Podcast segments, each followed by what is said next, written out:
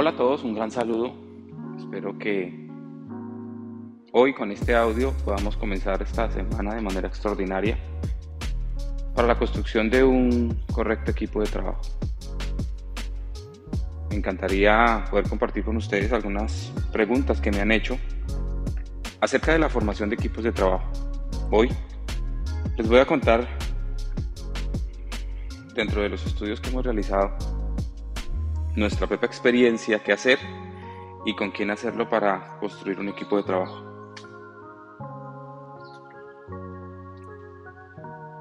Lo primero que quiero que entendamos es que cuando se va a construir algo grande, como dice esta frase importante, nada grande se ha hecho con una sola persona. Realmente los seres humanos que quieren construir cambios extraordinarios en la vida de, de la humanidad, cambios extraordinarios en la construcción de un negocio, una empresa, tal vez un movimiento cultural, siempre deben entender que nada grande se hace solo, siempre se tiene que construir un equipo de trabajo para que eso que uno quiere desarrollar o construir tenga un buen fruto, tenga un buen final. La mayoría de las personas de forma equivocada actúan por el deseo de ser aplaudidas, por el deseo de ser exaltadas de forma individual. Y creo que el individualismo en la comunidad actual, en la humanidad, no funciona. Las grandes empresas, los grandes conglomerados son aquellos que desarrollan equipos de trabajo consistentes, equipos de trabajo de alto rendimiento, equipos de trabajo que tienen características y funcionan de forma individual, pero como grupo. Hay un texto que me encanta mucho y es que los equipos de trabajo deben entender que van a haber roces. El texto dice que piedra con piedra se atañe. Y eso hace referencia a que en ocasiones hay choques, a que en, a que en ocasiones hay enfrentamientos dentro de los equipos. Pero si nosotros desarrollamos un equipo de trabajo podemos hacer algo muy grande. Lo primero que yo he podido comprender a la hora de la construcción de un equipo de trabajo, entendiendo que si quiero hacer algo grande no lo puedo hacer solo, debo entender que hay personas alrededor mío que son mejores que yo en ciertas áreas. Yo que desarrollo un modelo de network marketing con Gano Excel, entendí que esa construcción de una red de distribución a nivel americano no se podía hacer solo, pero que habían debilidades que yo tenía. Entonces tuve que hacer un autoanálisis muy, muy exhaustivo, un autoanálisis muy enfocado en revisar en mí cuál era el nivel de liderazgo que yo tenía. Y recuerdo que hice una especie de escala de 0 a 10, donde 0 es ningún liderazgo y 10 es altísimo nivel de liderazgo, altísimo el nivel de influencia. Y pude encontrar que en esa escala revisando algunas habilidades, algunas fortalezas, obviamente también otras debilidades, otras falencias que tenía, yo más o menos en nivel de liderazgo estaba como en tres. Había gente con una mucha mayor influencia, había gente con una mucha mayor fortaleza, con muchas mayor habilidades, y yo me situaba en un nivel 3. Lo que la mayoría de la gente hace de forma equivocada es buscar personas que ellos puedan liderar. Y definitivamente también lo hice yo así. Si yo era un nivel de liderazgo 3, yo lo que hice fue buscar personas con un nivel de liderazgo 2. Y pues obviamente como la constante se duplica o se reafirma, estas personas buscaban nivel de liderazgo 1. Y por eso los equipos de trabajo que yo formé al comienzo no eran tan eficientes. Sin embargo, lo primero que desarrollé al darme cuenta de esta debilidad que yo tenía era que tenía que buscar personas con un nivel de liderazgo superior al mío, que tuvieran ciertas habilidades, ciertas fortalezas, ciertas capacidades superiores al mío. Y en ese momento empecé a darme cuenta que si yo buscaba personas en un nivel de liderazgo 4 o 5, lo que yo tenía en mente construir en América iba a poder darse. Entonces, lo primero que tú tienes que entender a la hora de armar un equipo de trabajo es primero establecer cuáles son tus debilidades, establecer cuáles son esas áreas en tu vida que no funcionan bien. y de alguna manera construir una capacidad de buscar personas mejores que tú en nivel de liderazgo. Lo segundo que yo me di cuenta a la hora de formar un equipo de trabajo y con quién lo podía hacer es que yo tenía que establecer cuáles eran mis debilidades. Voy a poner un, ejemplo específico. Yo, en el momento que empecé a construir mi equipo de trabajo para armar la red de mercadeo en América, yo tenía una debilidad muy fuerte y era que no conocía personas. Tenía una debilidad muy fuerte y era que tenía, gozaba de poca credibilidad. Tenía una debilidad muy fuerte y era que a mi edad ya había tenido una quiebra y eso hacía que las personas alrededor mío, la credibilidad que yo podía llegar a tener sería muy baja. Entonces yo me di cuenta de esas tres debilidades que yo tenía y lo que hice fue buscar personas que tuvieran mucha credibilidad, que conocieran muchas personas y que de alguna manera subsanara esas debilidades.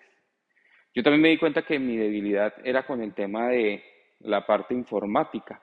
A pesar de desarrollar un modelo de negocio que tiene que ver con el Internet y con, y con las redes sociales, yo no era muy fuerte en esa área. Entonces, dentro de mi equipo de trabajo también busqué personas que podrían llegar a construir una dinámica eficiente en el área de la informática, en el área de las redes sociales. Yo tenía una debilidad muy fuerte y era que mi capacidad de oratoria no era tan eficiente, no era muy buen comunicador. Y lo que hice fue buscar personas que tuvieran ciertas habilidades o fortalezas en el área de comunicación. Y así empezamos a construir el equipo de trabajo. Hay una cosa que es muy importante a la hora de construir equipos de trabajo y es que en ocasiones aquel que está formando el equipo de trabajo, bien sea en tu empresa, en tu modelo de negocio, en tu, en tu familia, a veces da temor como líder escuchar a los demás. Y yo creo que eso es una área bien importante que tenemos que desarrollar los líderes que queremos armar equipos de trabajo. Tenemos que tener la capacidad de escuchar. No tengas miedo en escuchar a las personas que están dentro de tu equipo de trabajo y tampoco te dé miedo establecer o poner en práctica los consejos que ellos dan. En ocasiones ese liderazgo por adhesión, gracias a la escucha, va a permitir que tú te vuelvas mucho más eficiente en el área específica que quieres trabajar. Al comienzo, yo recuerdo cuando empecé mi equipo de trabajo, yo tenía una forma de pensar frente al modelo de network marketing, pero me dediqué a escuchar a personas que tenían en mi equipo, que desarrollaban en mi equipo eh, esta experiencia y ese conjunto de ideas, ese conjunto de dinámicas permitió generar un esfuerzo conjunto, un esfuerzo unificado, pero que sumaba las ideas de todos y eso desarrolló eficiencia, desarrolló eficacia. Luego recuerdo que leí un libro que se llama El octavo hábito de Steve Covey y él habla acerca de los trabajadores de la información. ¿Quiénes son los trabajadores de la información? Son aquellas personas que ya tienen una experiencia de construir X o Y área de trabajo, X o Y área de negocio, y esa experiencia se puede capitalizar si el líder tiene la disposición de escuchar. Entonces, muy importante, autoexamen. Dos, revisa cuál es tu nivel de liderazgo. Tres, enfócate en buscar personas que subsanen tus debilidades. Y cuarto, no tengas miedo de escuchar. Ahora bien, ya en el desarrollo de la construcción de los equipos de trabajo, ya entendemos con quién lo vamos a hacer. Ahora les voy a dar cuatro conceptos que a mi juicio debemos hacer con el equipo de trabajo. ¿Qué hacer con el equipo de trabajo para que ese equipo de trabajo resulte en el proceso? Este es el primero de dos audios que vamos a grabar, donde vamos a contar esta información de qué es lo que yo hago con mis equipos de trabajo, qué es lo que yo he podido observar de equipos de trabajo eficientes, qué es lo que he podido establecer eh, en mis equipos de trabajo y cómo estos equipos de trabajo se han vuelto eficientes a nivel América. Lo primero, debemos enfocarnos en sus fortalezas. Muchas personas lo que hacen es, de manera incorrecta, querer corregir las debilidades. Y quiero decirles algo que este fue un punto bien importante. Para yo poder desarrollar una buena oratoria tuve que practicar. Yo para desarrollar una buena oratoria tuve que desarrollar prácticas que duraron meses. Si yo me hubiera enfocado solamente en mejorar mi oratoria, hubiera demorado cuatro, cinco, seis meses más de lo que fue mi proceso. Pero yo entendí que yo tenía otras fortalezas. Por ejemplo, yo generaba esperanza, yo generaba energía cuando hablaba con las personas. Y esa esperanza, esa energía, fue lo que yo más capitalicé mientras iba aprendiendo a tener buena oratoria. ¿Y por qué les digo eso? Porque probablemente tu equipo de trabajo hay algunos que no son muy buenos en la prospectación, otros que no son muy buenos en la presentación, pero los que no son buenos en la presentación son muy buenos prospectando y los que no son muy buenos presentando son muy buenos prospectando. Entonces, si tú te enfocas en las fortalezas de tu equipo de trabajo, vas a poder ser eficiente y vas a poder capitalizar a tu equipo de trabajo. Hay personas que son muy buenas en el área de audiovisuales. Hay personas que les fascina todo el tema de las redes sociales y saben cómo hacerlo. Pero si tú quieres saber ponerlo a construir tal vez una dinámica persona a persona, va a sentirse intimidado con el modelo. El concepto simple en qué hacer es que ocupes y revises cuáles son las fortalezas que tiene cada persona y capitaliza esas fortalezas dentro de lo que va a ser su función en el equipo de trabajo. Yo he podido encontrar que hay personas que tienen un altísimo grado de credibilidad, muy alto, pero son muy tímidas a la hora de hablar. Sin embargo, cuando tú capitalizas que ellas tienen personas y que tienen credibilidad y tú apoyas a través de tu presentación, a través de tu lenguaje, el sentar a esas personas, eso hace que ese equipo de trabajo crezca. Yo también me he encontrado con que hay personas que no son muy buenas comunicando, pero son muy buenas haciendo diapositivas o presentaciones. Y si tú logras capitalizar las fortalezas de cada persona en el área de trabajo o en el área donde son fuertes, sin que te desenfoques, tu equipo de trabajo va a ser muy, muy fuerte. Y recuerden lo que dice este famoso Albert Einstein, no puedes juzgar la capacidad de un pez por no poder trepar un árbol. No se puede hacer eso, es imposible. Cada uno tiene unas habilidades, unas fortalezas, cada uno tiene unas capacidades que si tú, que estás armando el equipo de trabajo, las puedes desarrollar, vas a ser altamente eficiente. Hay un elemento muy importante, que es un segundo punto que a mi juicio se convirtió en un punto de valor para poder construir un equipo de trabajo, y es reconocer el esfuerzo. Miren, yo recuerdo que en algún momento yo, en la construcción de mi empresa, escuché una frase que a mi juicio no está alineada con este concepto de reconocer el esfuerzo. Hicimos una, un ejercicio de una licitación pública, hicimos un ejercicio de contratar con el Estado y el que era mi socio en esa época me dijo, bueno, yo no esperaba menos de usted. Y yo recuerdo que al contrario de retarme y motivarme, eso lo que hizo fue generar en mí como una especie de choque, porque la cantidad de esfuerzo que yo había realizado para poder lograr ese objetivo había sido altísimo. Y no fue frustrante solamente, sino que también fue hasta avergonzante, porque de alguna manera me pude dar cuenta que lo que tenía era un jefe, no un socio. Y muchas veces los líderes construimos nuestras empresas, nuestros equipos de trabajo sin reconocer el esfuerzo de los demás.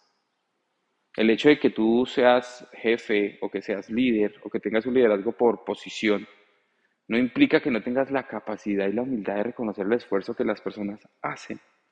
Hay personas que están pasando circunstancias bien difíciles en su vida y que pese a esas circunstancias están haciendo el esfuerzo de construir contigo o para ti esa actividad específica que estás desarrollando.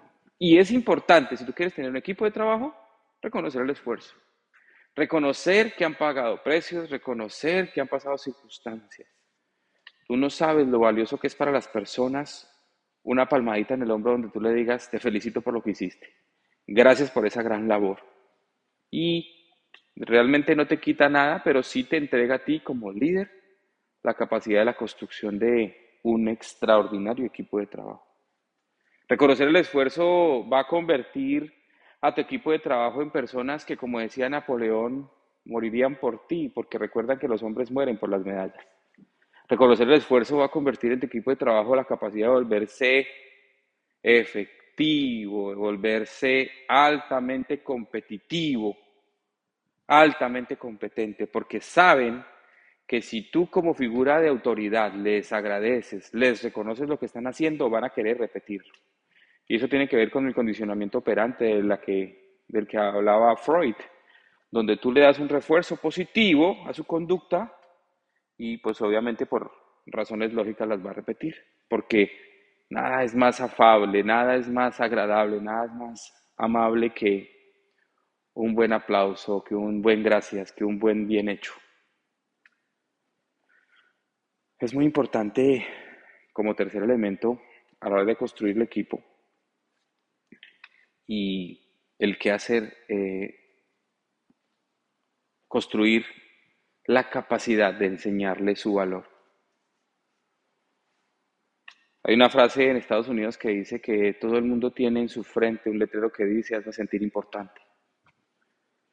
Miren que cuando uno construye equipos de trabajo, si aprende a enseñarle su valor a las personas, en ese momento tú puedes llegar a construir equipos de trabajo que se van a convertir en equipos para siempre.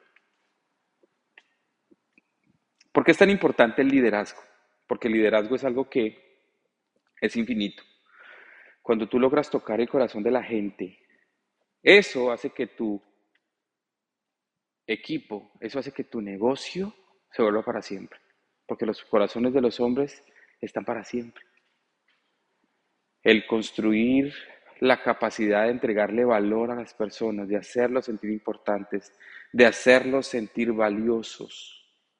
Aprender a hablar de las personas o con las personas no como lo que son, sino como lo que pueden llegar a ser. Tener la capacidad de entender que hay personas que lo único que necesitan es que alguien crea en ellos y yo puedo decirles que yo soy resultado de eso.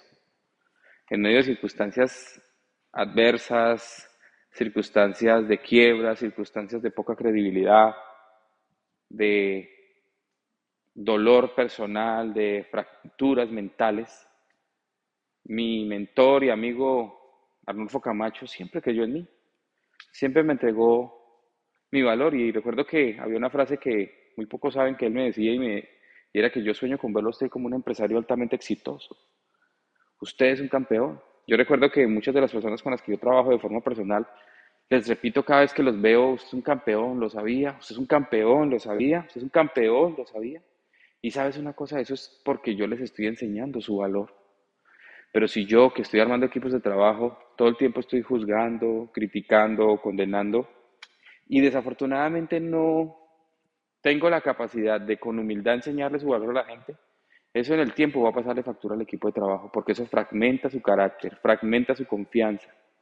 Tú y yo que estamos armando equipos de trabajo, estamos en la construcción de mentes, estamos en la construcción de personas y tal vez de sociedades enteras. No podemos a través de nuestro lenguaje destruir su imagen, no podemos a través de nuestro lenguaje destruir su fortaleza mental. La capacidad de un líder se mide por soñar, por mantener vivo el sueño y a través de las acciones y las palabras manifestarse el sueño está vivo. Desde esa perspectiva y con eso en mente, tú y yo tenemos que construir la verdad de que debemos enseñarle el valor a las personas. Y por último, y ya para terminar, es importante que desarrollemos el valor de el honor y la lealtad.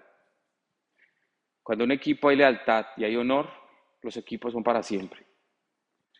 Hay libros que establecen, como por ejemplo, cómo crear equipos exitosos, el ABC de creación de equipos exitosos de Blair Sinclair, habla acerca de cómo crear un código de honor, de cómo crear un equipo con lealtad. La diferencia entre un equipo y un equipo con honor y lealtad es que el equipo normal puede ganar algunos partidos, pero el equipo que tiene honor es el equipo que gana campeonatos. La diferencia entre un equipo normal y un equipo que contiene el honor y la lealtad es que el equipo que tiene el honor, y la lealtad trasciende no solamente una, sino tres, cuatro, cinco generaciones. Porque el honor y la lealtad se transmiten a través del lenguaje, el honor y la lealtad se, se transmiten a través de las acciones, el honor y la lealtad se transmiten a través de ese ADN diferente, porque tienen un espíritu distinto, un espíritu superior que se manifiesta por el honor y la lealtad. Los hombres como Martin Luther King, que desarrollaron honor y lealtad, dejaron huella. Los hombres como Winston Churchill, que desarrollaron lealtad, dejaron huella. ¿Y qué tal si un hombre no solamente se ocupa de dejar huella, sino crear un equipo con honor y lealtad que deje huella? Y eso tiene que ver con la visión generacional de la transformación de los equipos de trabajo. Hemos entendido a través de nuestro proceso que en equipo se gana menos, pero se gana mejor. Solamente cuando hay lealtad y honor, los equipos trascienden. Hoy tú, querido líder que estás escuchando este audio, mi recomendación es que si en este momento tienes equipo de trabajo y puedes empezar a establecer estos elementos, hazlo. Si ya lo estás haciendo, dale continuidad. Y me encantaría poder escuchar sus comentarios. No olviden recomendar este audio si sienten que sirvió para su proceso de construcción de equipos de trabajo. Y nos vemos pronto a través de YouTube y todos los canales oficiales, Spotify, YouTube, Facebook e Instagram. Recuerden que estamos hechos del mejor material del mundo. Dios sacó parte de sí mismo y nos hizo a nosotros. Un gran abrazo para todos, mi nombre es Andrés Albarrán y hasta una próxima.